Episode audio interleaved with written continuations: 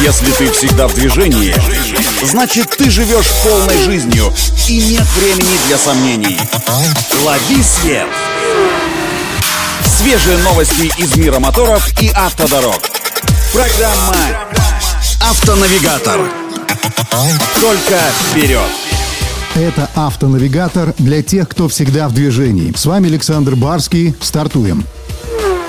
Начну с важной новости. Стало известно, что немецкая автокомпания BMW объявила о новой масштабной отзывной кампании, затрагивающей более миллиона автомобилей по всему миру. Поводом для этого оказался риск возгорания из-за неисправности клапана вентиляции картера. Впрочем, возгорание – это худший исход из возможных. Некорректная работа клапана удаления отработанных газов может негативно сказаться на состоянии и сроке службы двигателя. Из-за повышенного давления в картере могут пострадать сальники, выстрелить щупальца щуп или крышка маслозаливной горловины. Под отзыв попали модели первой, третьей и пятой серии, кроссоверы X3 и X5, а также купе и родстер Z4 с 2005 по 2013 годы выпуска. В США потенциально опасными признаны около миллиона автомобилей BMW. Еще 98 тысяч машин отзовут в Канаде, а остальная часть отзывного списка пришлась на Южную Корею. Там в ремонте нуждается около 18 тысяч BMW. Все ремонтные работы будут выполнены выполнены за счет производителя, но когда именно автовладельцев начнут приглашать к дилеру, пока не уточняются. Но уже давно всем понятно, что BMW уже не так надежны.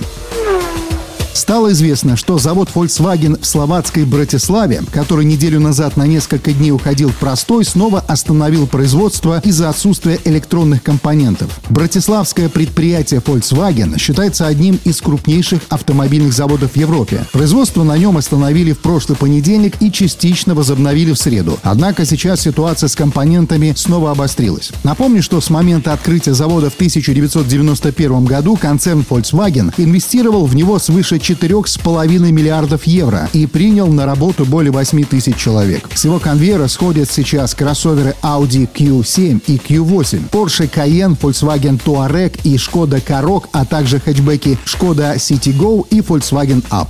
На этом делаем остановку. Удачи на дорогах и берегите себя. Программа «Автонавигатор».